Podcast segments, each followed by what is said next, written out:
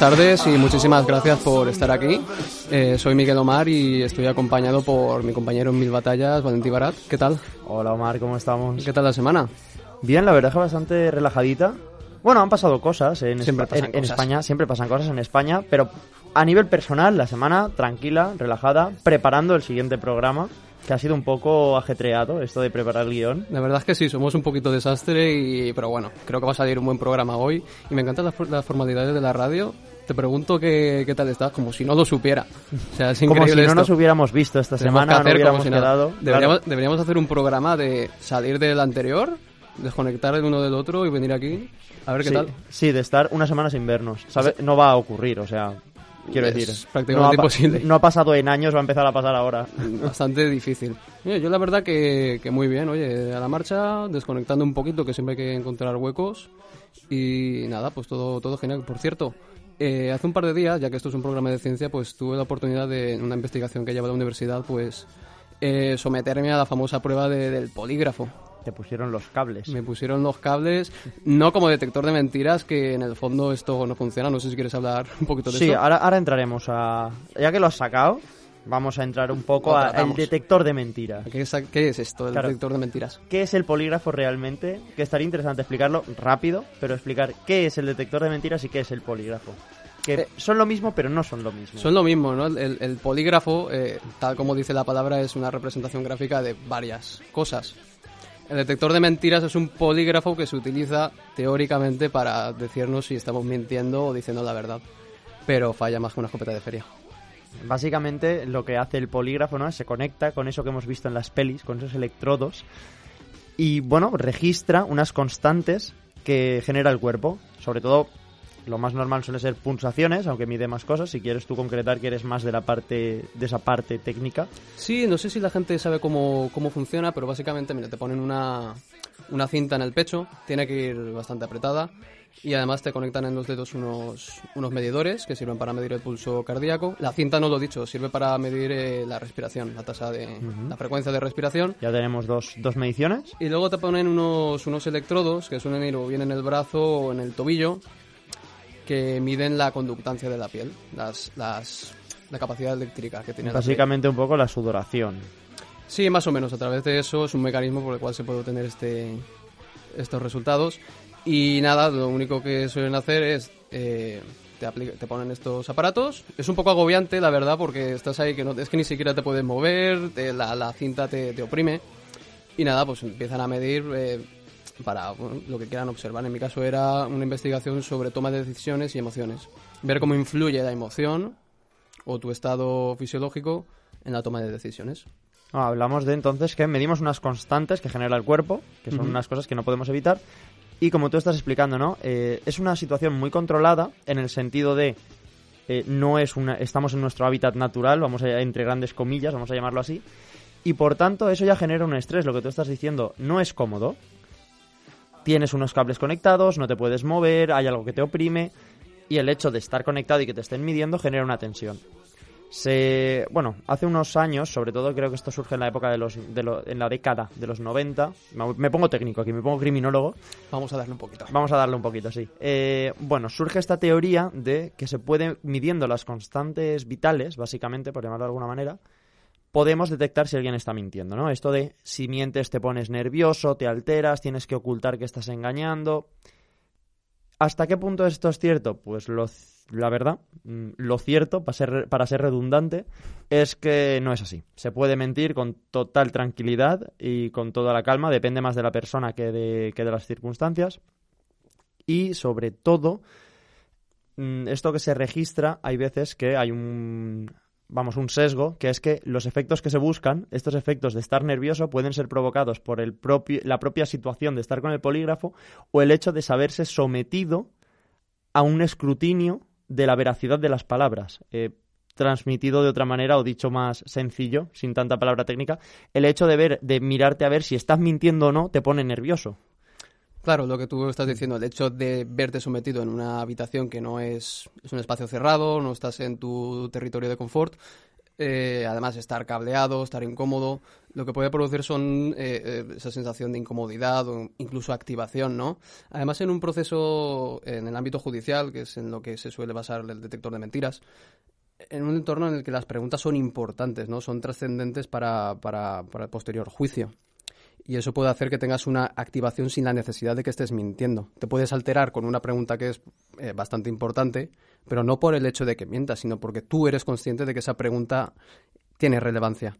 Además, eh, siempre está el típico pensamiento ¿no? de, eh, ostras, y si digo la verdad, pero la máquina dice que miente, ¿no? Pero, si a ver, Ejemplo de a pie, si nos ponemos nerviosos al salir del Mercadona pensando, uy, como pite, se van a pensar que estoy robando algo y yo no llevo nada. Si nos pasa eso en el Mercadona, no nos va a pasar siendo que están viendo a ver si hemos cometido o no un delito. Claro, ese es el problema, ¿no? Eh, evidentemente sí que hay gente que cuando, cuando miente pues se puede alterar por el propio hecho del miedo que le pillen o la falta de experiencia.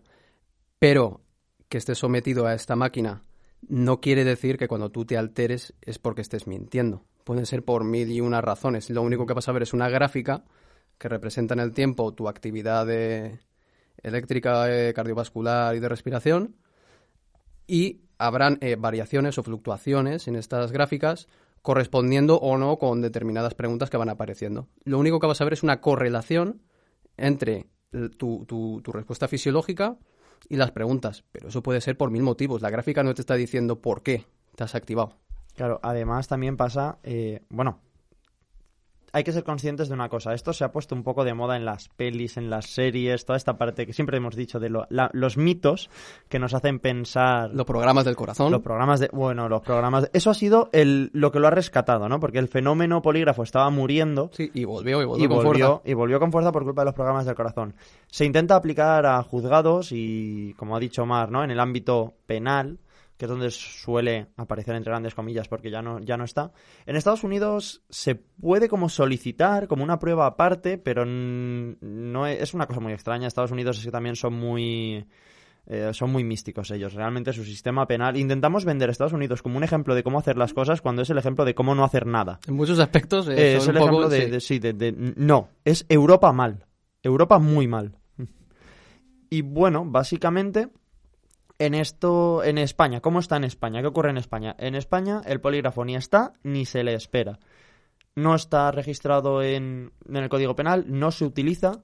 Se puede llegar a solicitar, eh, sí, por la parte privada, se puede llegar a presentar solo si el juez te lo quiere admitir, como una prueba complementaria o como un peritaje entre comillas no vinculante, básicamente tú puedes presentarlo y decir, eh, pues ha salido que miente, ha salido que dice la verdad. De hecho, generalmente se suele presentar más para, para decir que has dicho la verdad y ya está, y lo hace el, propio o acusado el propio denunciante, es un poco extraño. No, lo hace por su propia parte. Claro, lo hace por, es una prueba de parte, de primeras que ya presenta generalmente la defensa.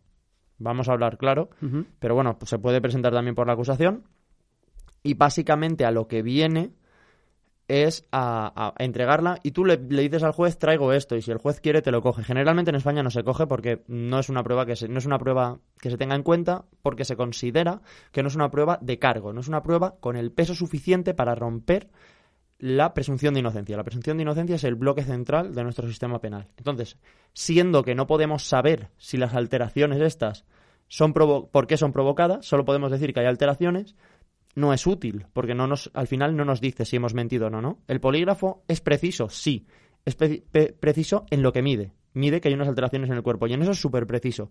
Ahora, ¿es una máquina de la verdad? No, porque solo nos dice que hay unas alteraciones, pero esas alteraciones no sabemos si están relacionadas con la mentira.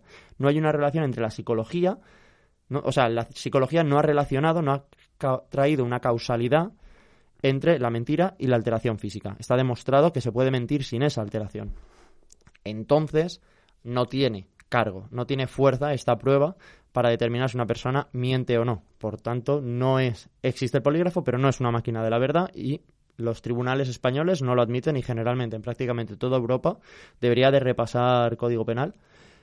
Código penal extranjero, que, claro, que yo estudiando en España, pues lo que me sé es el de España, aquí no vale para absolutamente nada. Ya digo, queda a discreción del juez cogerlo, nunca es una prueba que se solicita y el no sé un porcentaje, pero podría decir que entre el 80 y el 90% de las veces los jueces ni siquiera admiten esa prueba. Porque no, es estúpido, es perder tiempo. Es decir, y para que la gente lo entienda un poquito, a modo de resumen, eh, el polígrafo no es que esté prohibido utilizarlo, pero en España se considera que no hay evidencia suficiente como para determinar que los resultados del polígrafo sean vinculantes, ¿no? Además, porque estamos jugando con, con, la libertad de una persona. Entonces requerimos de unos procedimientos que nos garanticen en la medida de lo posible que estamos reduciendo el error. Efectivamente. Básicamente, en España la situación es, si te quieres gastar el dinero en que alguien te haga el polígrafo, bien. Luego ya el juez decidirá que, si te la acepta y en caso de aceptársela, qué valoración le da. Pero un juez que fundamente una sentencia en un polígrafo se va a comer que esa sentencia va a ir a otro tribunal porque va a ser reclamada y automáticamente va a caer. Esa sentencia no va a pasar. De hecho, lo máximo que puede llegar es a Europa y automáticamente ahí muere. Pero vamos, no va a pasar ni del constitucional. O sea, de hecho no creo ni que llegue al constitucional, ¿eh? será el siguiente tribunal se la tumbará.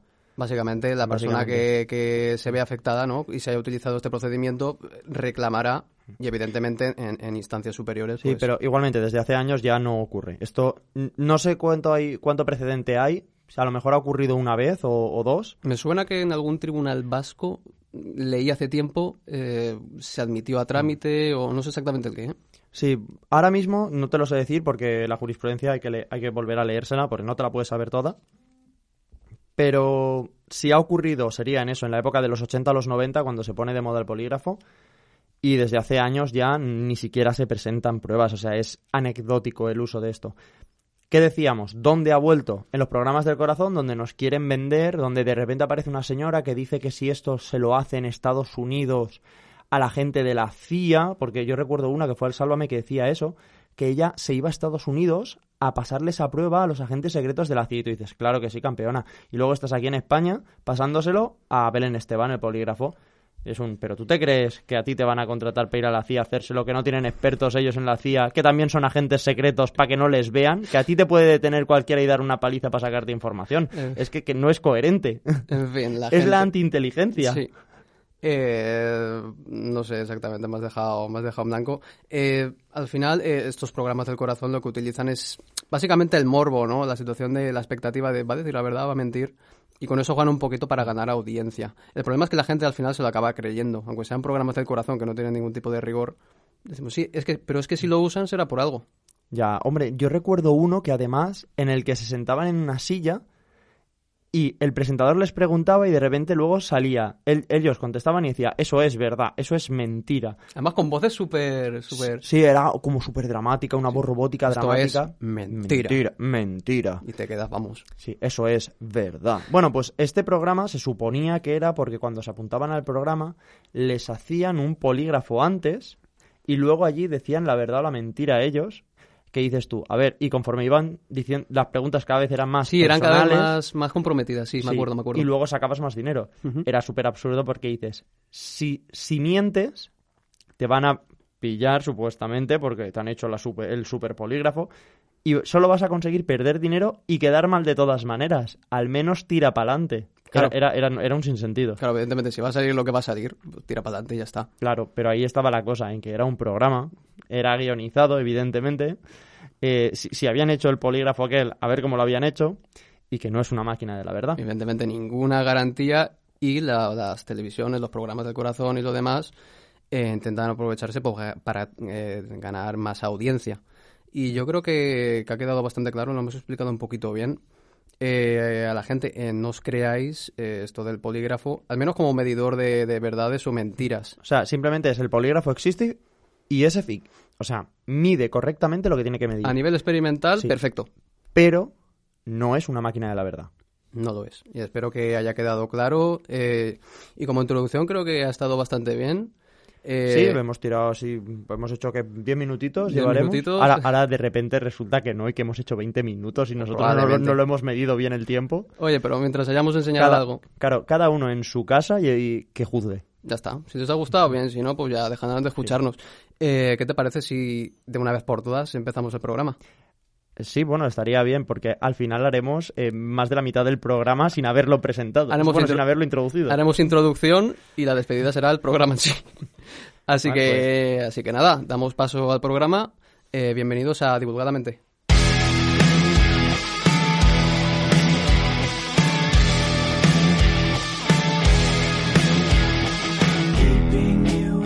Segundo programa ya de Divulgadamente y vamos a empezar después de esta introducción con, con un tema que últimamente está teniendo bastante tirón a nivel mediático y sobre todo eh, a nivel político. Es un tema que está en la calle y además de forma literal. Literal en la calle y que tiene consecuencias ya no solo a nivel individual, sino que también a nivel social, económico y, como tú bien sabes, Valentí, eh, a nivel de, posible conducta delictiva. Y es que estamos hablando ni más ni menos de, que la, ludopatía y el juego adictivo.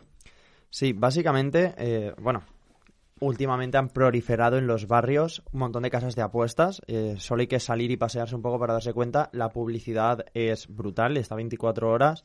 Hay equipos de fútbol, equipos de baloncesto, bueno, prácticamente todos los equipos de los, digamos, que son los deportes relevantes, no porque sean mejores que otros, sino porque tienen más impacto mediático, llevan publicidad en sus, en sus camisetas de estas cosas. Se pueden ver en eventos deportivos también en los eSports, para aquellos que los sigáis, ¿no? En los, los deportes de los videojuegos, que están muy de moda a día de hoy, también se ven un montón y anuncios en YouTube no para también. Eh, bueno, en YouTube no sé si sale ahora, porque creo que YouTube es contenido family friendly a lo mejor. En YouTube no, me suena haberlo visto. Bueno, en los banners, que en los banners sí que creo que he visto, ¿Sí? casi me cae el Mm, La verdad es que no lo sé, además como consumo poco YouTube, bueno, lo consumo desde el móvil, los anuncios que me salen son de AliExpress o Amazon. Claro, sí, yo es, yo es las pocas veces que lo he visto sin el adblock puesto y entonces me ha salido alguno. Sí, pero sí, sí que sale a veces.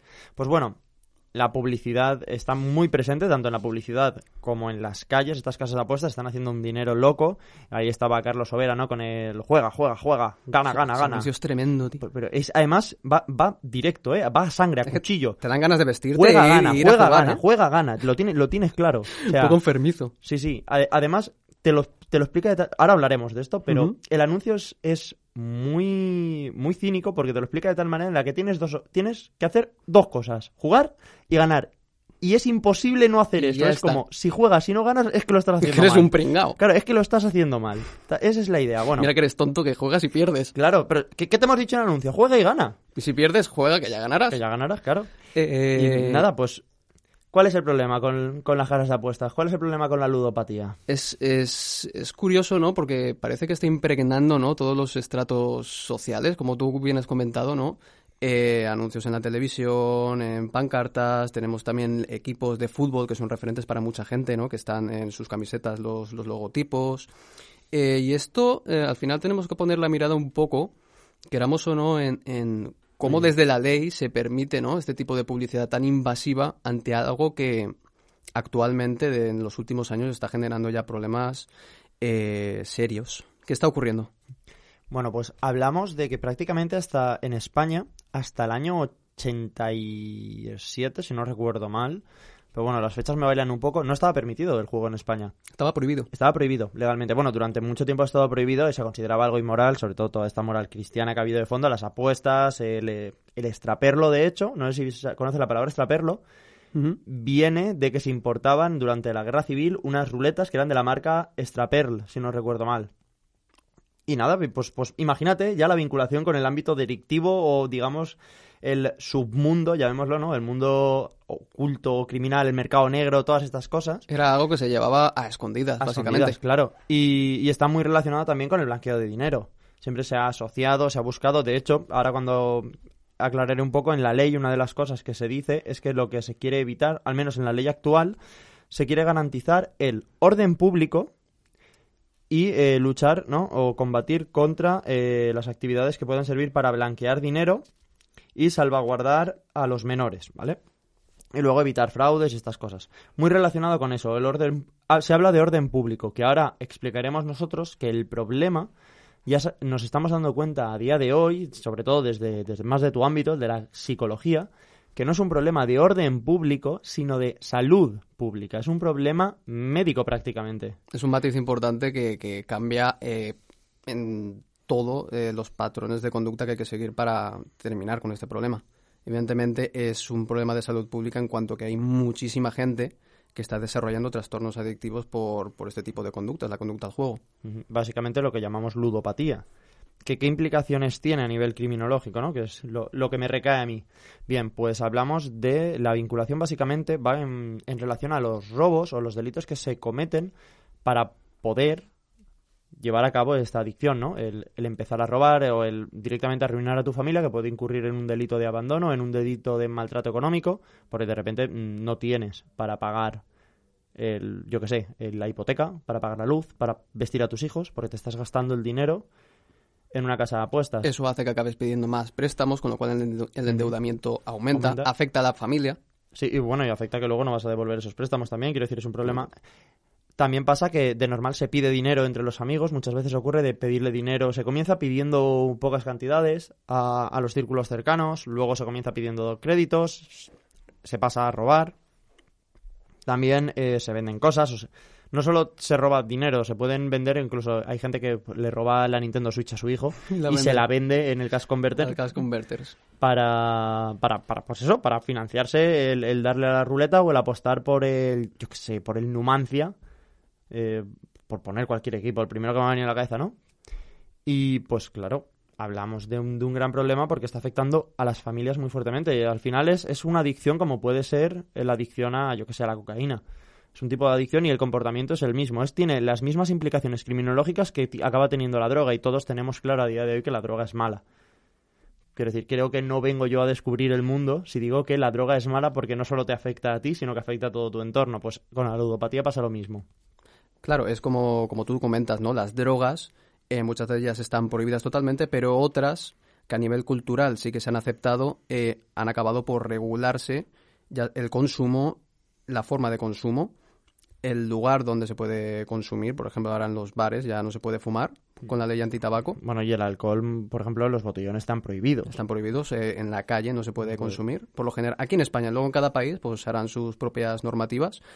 Y eh, hoy mismo, el día que estamos grabando el programa, el gobierno de, nuestro país, el ministro de Consumo, pues ha dado, ha informado, ¿no?, de, de, las medidas que se van a llevar a cabo para intentar controlar este tipo de, de conductas de, juego. Entre ellas una muy importante, ya que muchos chavales se inician, mucha gente de 14 años pues empieza a jugar, no sabemos cómo, pero ya empiezan a jugar. Yo ahora si quieres te explico cómo. Perfecto. Ahora, ahora, entro en esa parte. Y esto tú te manejas más, pero si no recuerdo mal, eh, habían puesto una distancia mínima de unos 850 metros eh, de los colegios públicos. Eh, sí, pero esto, esto hay que matizar. Vale, voy a hacer una pequeña explicación. Lo que sería la regulación compete a las autonomías, ¿vale? Entonces tenemos que diferenciar entre la parte de competencia. Sabemos que vivimos en un país medianamente descentralizado, luego ya podemos tener nuestras opiniones. Medianamente. Mm, hay cosas que todavía están demasiado centralizadas, a mi parecer, pero eso ya es una cuestión mía. Pero entonces las competencias suelen estar repartidas entre las autonomías y el Estado. Hay algunas que corresponden a unos y otras que corresponden a otros. El claro ejemplo es la policía local o como se llame en, el sitio de cada uno, ¿no? Por ejemplo, es Mossos de Escuadra, la policía, la policía foral de Navarra. Eh, no sé si hay alguna más con otros nombres en. seguro, seguro que las hay. Posiblemente en Valencia. Aquí en Valencia tenemos la Pacific Blue. Sí, bueno, y la policía local, que es generalmente el, sí, pero bueno. el nombre que se le suele dar. Y luego está la Policía Nacional, que sí que es común a todo el Estado, ¿no? A todo el territorio español. Vale, pues con, esto va así. Hay una regulación que es la autonómica y luego se tuvo que hacer en, con la ley 13 barra 2011 una regulación más nacional por el hecho de, de viene impulsada por Europa, además, esto viene impulsado por Europa, se tuvo que hacer una ley a nivel nacional por, el, por la aparición, ¿no? De hecho, la propia ley lo dice, que es por, por las apuestas en Internet, las monedas, la aparición de la moneda virtual y los centros de, de apuestas cuya sede no, no, reside en España. A partir de ahí se tiene que enfocar de otra manera la ley porque digamos que ya daba igual las legislaciones que estaban habiendo en las diferentes autonomías. Esa regulación ya no era suficiente. Entonces se tiene que crear una legislación a nivel estatal y se crea la Comisión Nacional de Juego que pertenece al Ministerio de Hacienda, ¿vale? Aunque en este caso lo está haciendo el Ministerio, el ministerio de Comercio eh, en este y el, el, ministro a día de hoy, Alberto Garzón, es quien De consumo, ¿no? Sí, perdón, el Ministerio que, de que he dicho, de Comercio. De Comercio. Quería decir de Consumo. Uy, se me ha ido. Gracias por la aclaración. El Ministerio de, de Consumo, que es este ministerio nuevo que ha salido, parece que las estas tiene pocas competencias y esta es una de las que le han correspondido a él. Y bien, eh, le han dado le han dado una granada, las cosas como son, le han pasado una granada a Alberto, Garzón y, la verdad es que Mm, voy a hablar un poco de lo que ha hecho porque a mi entender, se ha dinamitado a sí mismo. O sea, ha- es verdad que le habían pasado la granada sin, sin anilla, pero no se ha molestado en lanzarla muy lejos. Digamos que ha hecho un poquito de, de cobardía política. Sobre ha, todo, ha hecho un amago de, de, vamos a intentar acabar con esto, pero... A ver, ha sido un. Evidentemente, la línea de sus votantes, ¿no? La- lo que sería la ideología que él lleva y la línea de sus votantes están en contra de esto, se les ha votado para que lo quiten. Entonces es un ataque contra las casas de apuestas, pero es un ataque muy endeble, porque claro, las casas de apuestas están generando muy- mucho dinero, están moviendo muchos intereses. Entonces, de repente, es un ataque endeble a las casas de apuestas y a nivel de política criminal, ¿no? De analizando cómo la ley afecta a las cosas que ocurren, no tiene ninguna, ninguna relevancia lo que le han hecho. Que si quieres analizo un poco los, los puntos. Sí, estaría muy bien conocer qué es lo que han... Bien. o qué es lo que se va a empezar a aplicar. Lo que se va a empezar a aplicar, y luego iré a lo que tú comentabas de la distancia con los colegios, esto es lo que se va a aplicar desde el Estado, ¿vale? Que es lo común. Correcto. Se va a prohibir la, la publicidad que regala dinero inicial, es decir, esto de créate una cuenta y te damos 5 euros para que apuestes, te damos eh, 10 euros para que apuestes. Se va a prohibir que se publicite, es decir, esto se va a poder seguir haciendo, pero no vas a poder publicitarlo, no vas a poder anunciar que le vas a dar dinero a la gente al crear esta cuesta, esta cuenta, perdón. Los, estos bonos o estas ofertas que se hacen de dinero inicial no van a poder su- superar los 100 euros. Mm, Ahí ya yo no sé cómo, cuánto dinero estaban regalando las No he, casas de apuestas. no he visto que haya casas de apuestas Sí. que den más. Es decir, siempre te dicen la típica de mete 50 euros y doblamos. Y te doblamos, te dan ellos otros 50 euros. Vale, Eh, pues ahí, en esto, Pero van ya a- estaba limitado. Ellos ya te ponían en letra pequeña que hasta, no sé si hasta 100 o hasta 200. Vale, pues digamos que el dinero que ellos te pueden dar en este tipo de, de ofertas, de si metes 20 te damos 40, si metes 2 te damos... Vale, pues en esto, lo máximo que ellos te van a poder dar a ti van a ser 100. Es que, ya te digo, no sé hasta qué punto estaba, no sé si era en plan de, vale, pues si meto 1000 me dan 1000. No, no, no. Creo estoy- que era máximo 200. Vale, pues Si ahora... tú metías 100, Ujú. ellos te daban 100. Vale, pues ahora se quedan 100. Mm, No han hecho prácticamente nada. No han hecho prácticamente nada. Bueno, pues pues- si el máximo ya dice que estaba en 200.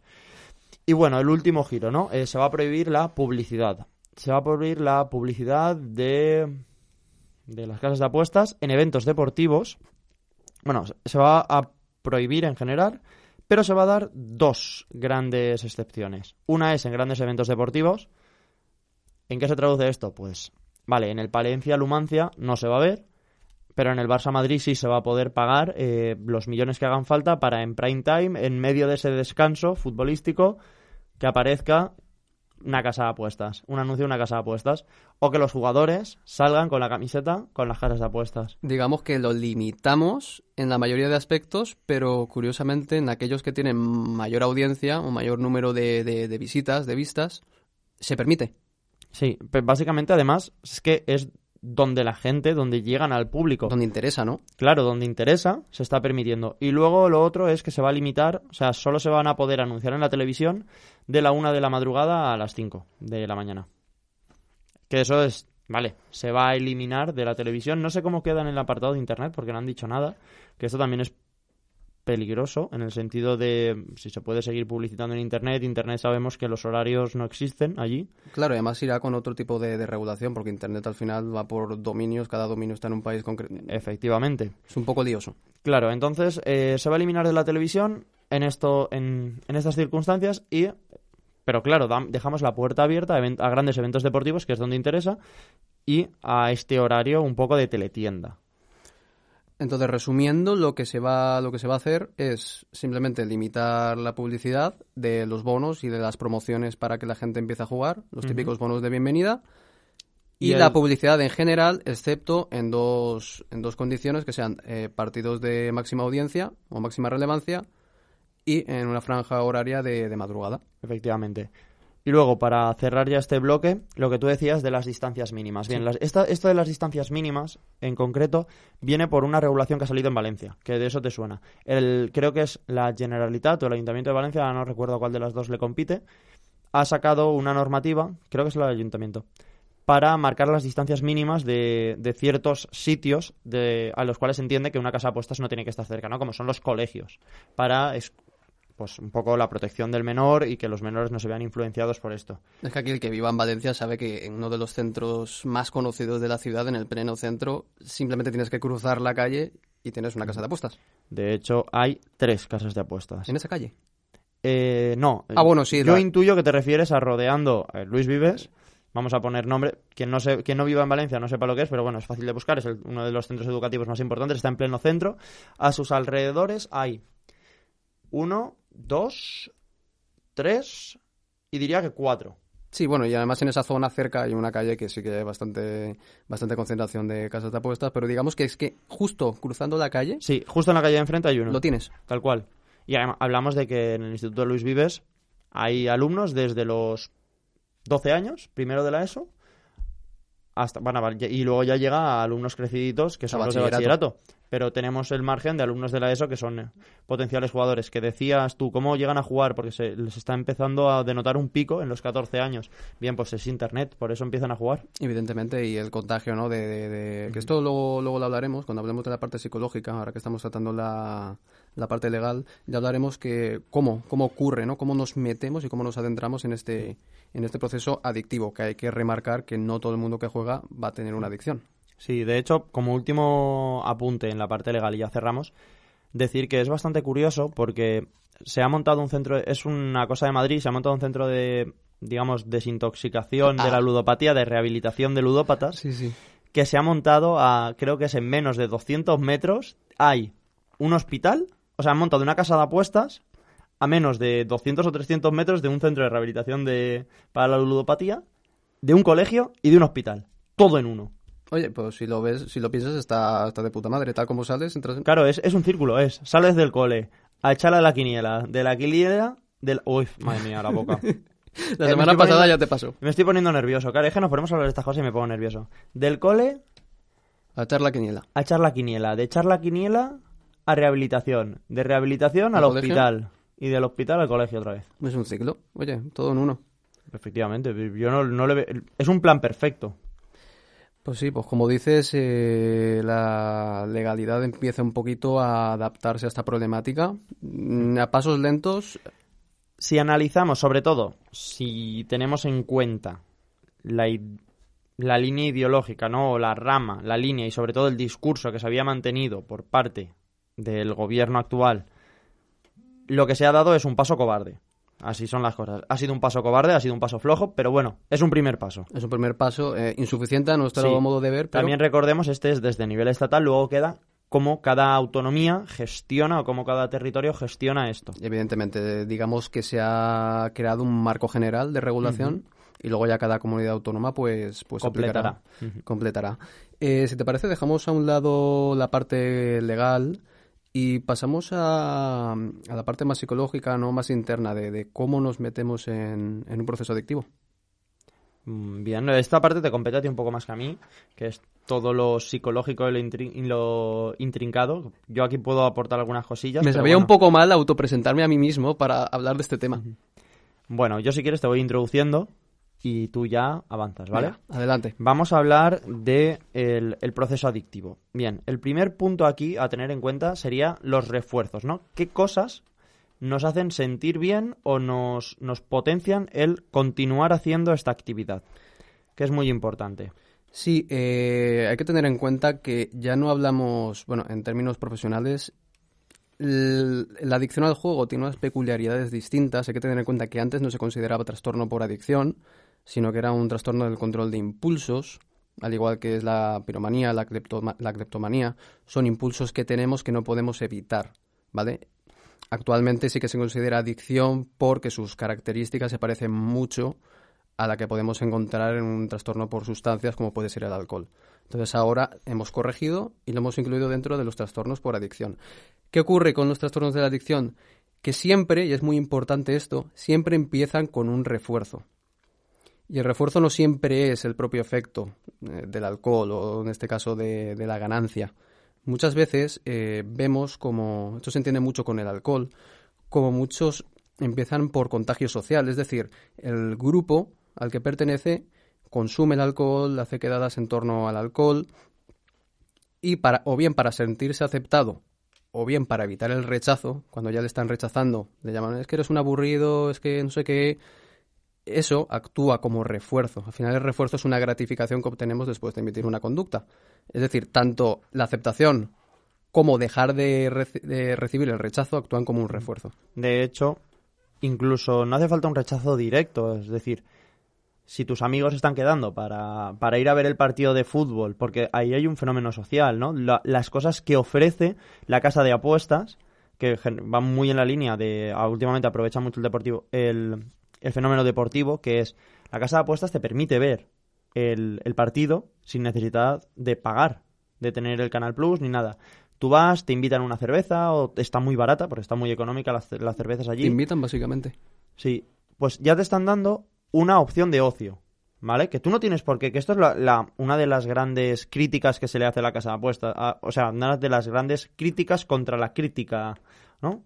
O sea, una de las defensas, básicamente. Mm, completa poquito, completa poquito. Lo he hecho, lo he hecho enrevesado. una de las defensas que se dicen es que tú no tienes por qué ir allí a, a, apostar, que está en tu decisión el hacerlo o no. Que es lo que venimos a desmontar, ¿no? Un poco. las cosas no son tan sencillas. Pero claro, hay una oferta de ocio. Tus amigos van allí. ¿Tú qué vas a hacer? ¿No quedas con tus amigos para no acercarte a la casa de apuestas?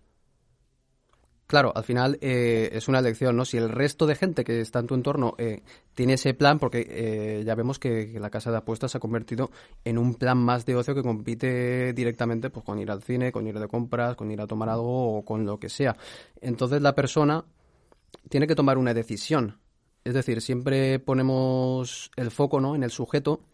Él juega porque quiere, como si tuviéramos el 100% del control. Hay que tener en cuenta que eh, este fenómeno, el fenómeno de las adicciones, como cualquier fenómeno dentro de, la psicología y demás, eh, es multivariable.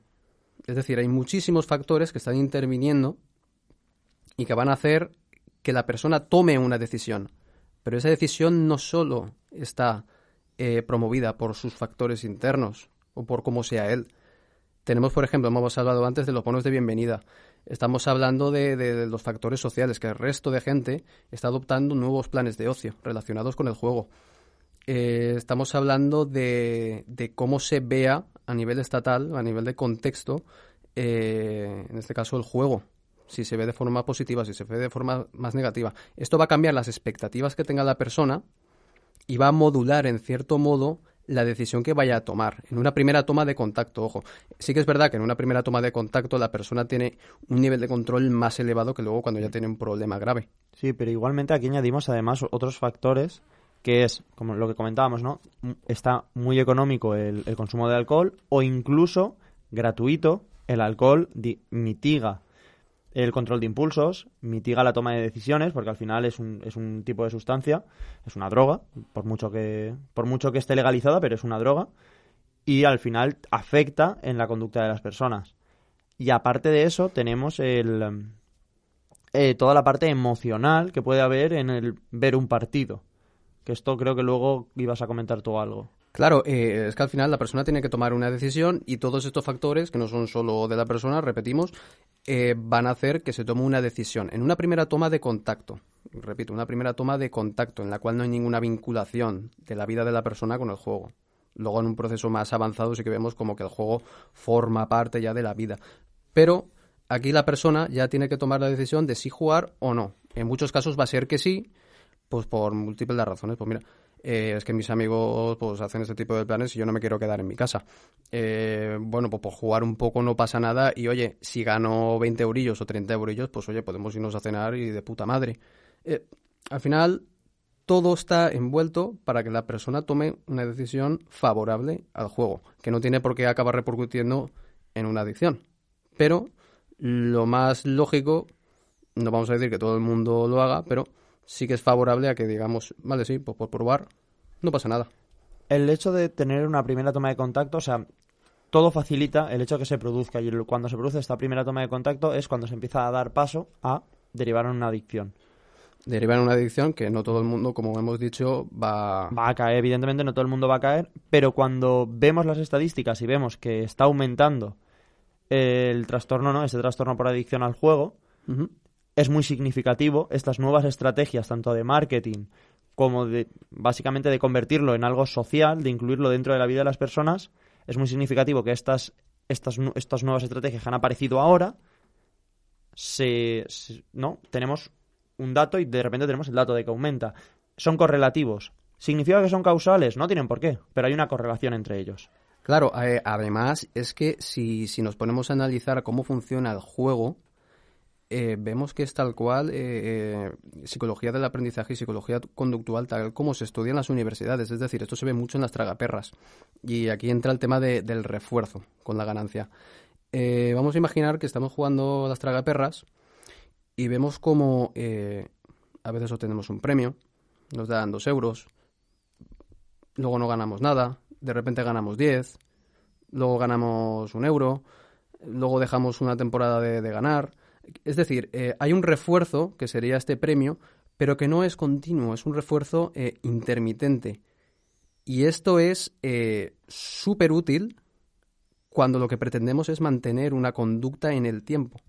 Es decir, podemos utilizar un refuerzo continuo esto se ve mucho en el adiestramiento de animales. Si damos un refuerzo eh, continuo cuando intentamos, por ejemplo, que el animal se siente, ¿qué ocurre cuando luego retiramos esta chuchería o este refuerzo, sea el que sea?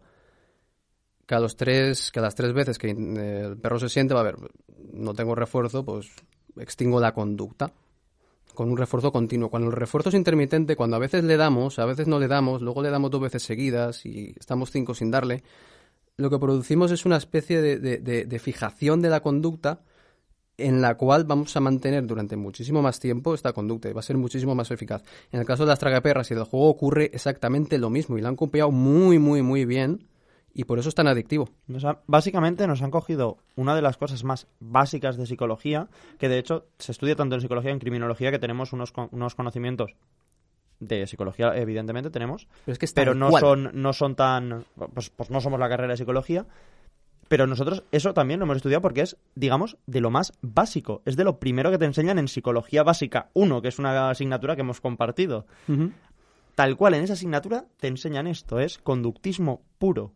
Y además que funciona. De hecho, muchos tratamientos, cuando queremos eh, corregir una conducta en tratamientos, eh, lo que se utiliza es una terapia de, basada en, refuerzos, que, a nivel experimental es lo que más funciona, más allá de tratamientos farmacológicos o todo lo que queramos. El refuerzo muy bien. El refuerzo intermitente es maravilloso para, para tratar eh, conductas indeseadas y fatal cuando lo aplicamos en este caso al juego. Hemos hablado del refuerzo. Eh, ¿qué es lo que ocurre? Durante el proceso de adicción vamos viendo diferentes fases. Por hacer, por hacer un pequeño resumen, ¿no? Remarcaría cuáles son los refuerzos que hay, ¿no?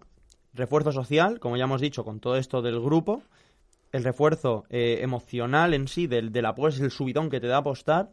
Porque eh, tengamos en cuenta que cuando apostamos, lo que más nos tensión nos genera, tensión o emoción, no es cuando ganamos, es en el momento justo de, que está a punto de resolverse la apuesta. Ese es el momento que más, más nos sube la adrenalina y eso es adictivo. Bien, refuerzo social, refuerzo emocional, refuerzo de, como tú has dicho, ¿no? De, del refuerzo en sí como premio, como ganancia y luego la inmediatez en sí de las apuestas. Claro, el hecho del refuerzo, que no lo hemos mencionado, aumenta la probabilidad de que sigamos en contacto con este juego. Es decir, un refuerzo se basa principalmente en aumentar la probabilidad de, que se vuelva a repetir la conducta. No del 100%, pero eh, se aumenta. Es bastante probable que repitamos. Entonces, si te parece, hablamos un poquito de, las fases, ¿no? De cuando este juego se convierte ya en algo patológico. Vale, pasamos. Eh, lo que hemos visto, entramos en contacto con la sustancia, tenemos el refuerzo de las victorias y la primera fase sería la fase que se denomina fase de ganancias. Es decir, empezamos a jugar, somos muy conservadores porque tenemos aversión a la pérdida, y esto es muy importante. Eh, y lo que ocurre es que, bueno, pues tenemos nuestras primeras, nuestros primeros premios, que pueden ser poquito, jugamos poco, entonces ganamos 10 euros, 20. Esto nos provoca un subidón y un cambio en, en, nuestro estado emocional, ¿no? Eh, nos sentimos orgullosos, nos sentimos eufóricos, hemos ganado, eso lo que ocurre es que tengamos una falsa sensación de control, ¿no? De yo sé lo que estoy haciendo, yo sé cómo jugar para ganar. Además, vamos a hacer una reevaluación del, juego, de la situación. Es decir, si antes pensábamos que era algo negativo, vamos a probar, bueno, sé que es malo, pero bueno, vamos a probar.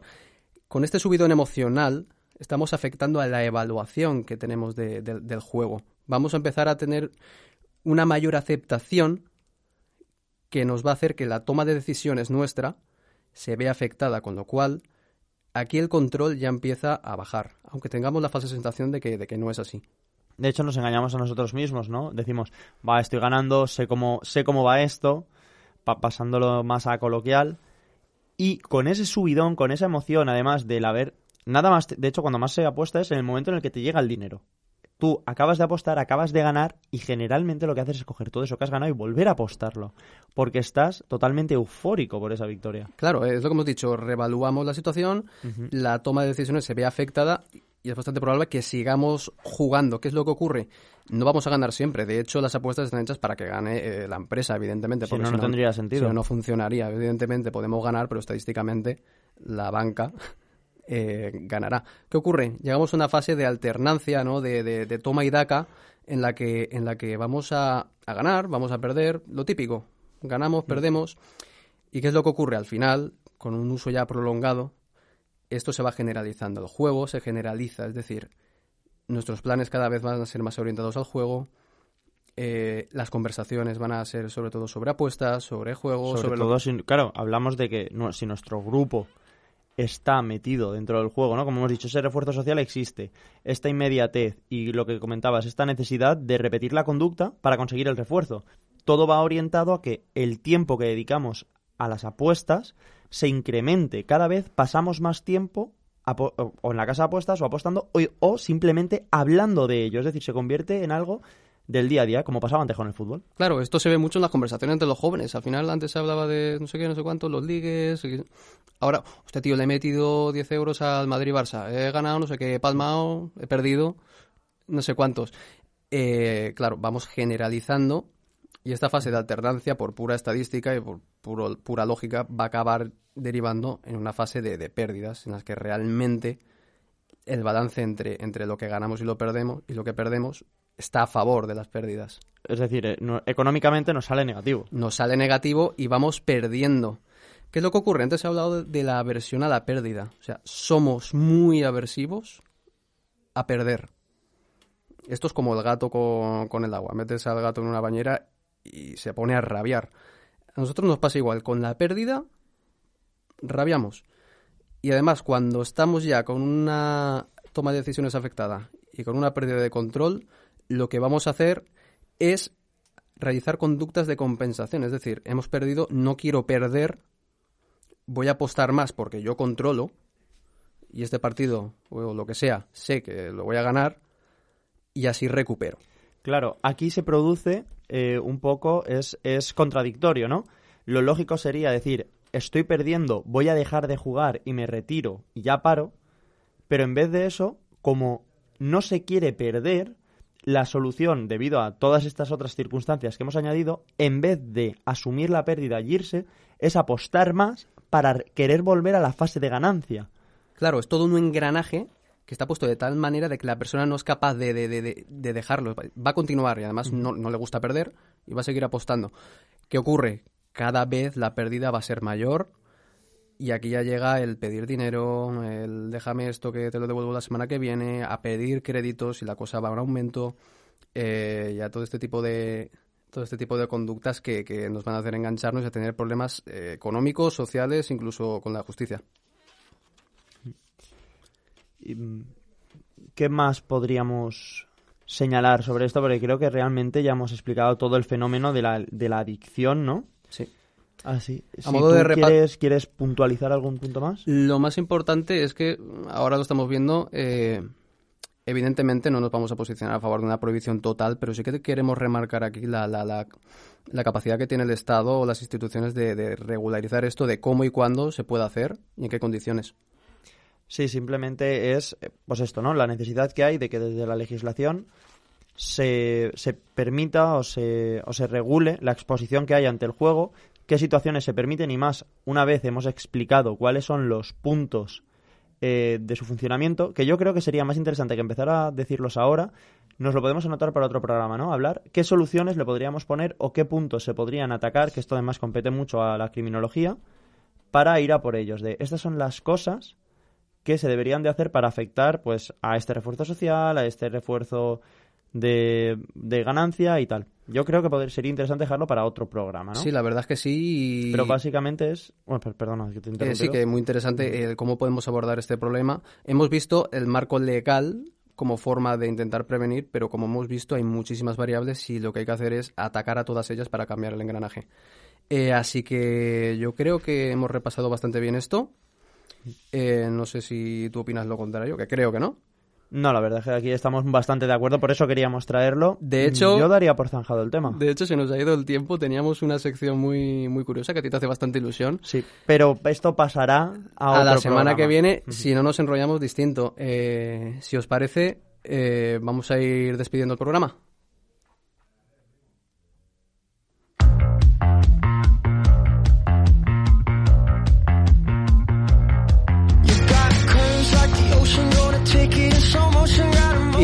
Y por hoy yo creo que, que ya está bien. Valentín Barat, mu- muchísimas gracias por acompañarme. Hombre, a ti, Omar, nosotros... Sabes que trabajar contigo siempre es un placer para mí y sobre todo, ya, ya no por la parte profesional, sino también por la parte personal. Nos Eh, complementamos muy bien. Igualmente, el sentimiento recíproco. Y a nuestros oyentes, recordaros que podéis escucharnos en formato podcast a través de iBox y de Spotify, buscando divulgadamente. Nos podéis buscar también en nuestras redes sociales, en Twitter concretamente, arroba divulgadamente. Y por lo demás, nada más que añadir. Eh, nos vemos el lunes que viene en Mislata Radio, en el 88.8 FM. Y nada más, eh, hasta la semana que viene y feliz semana. Hasta luego.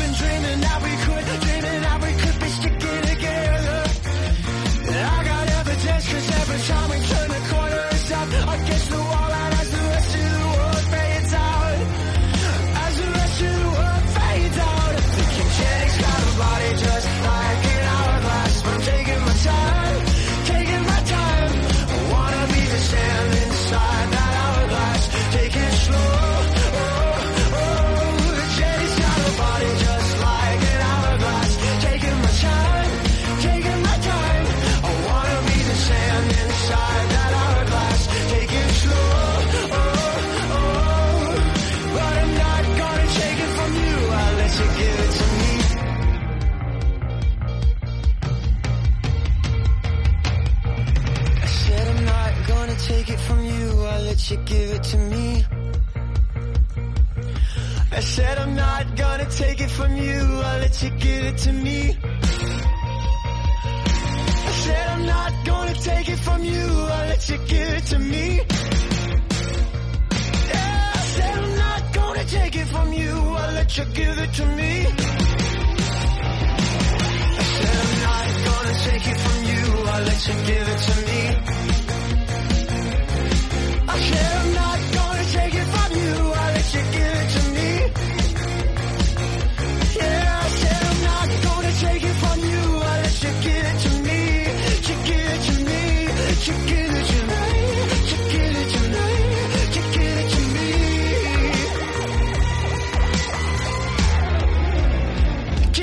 Jenny's got a body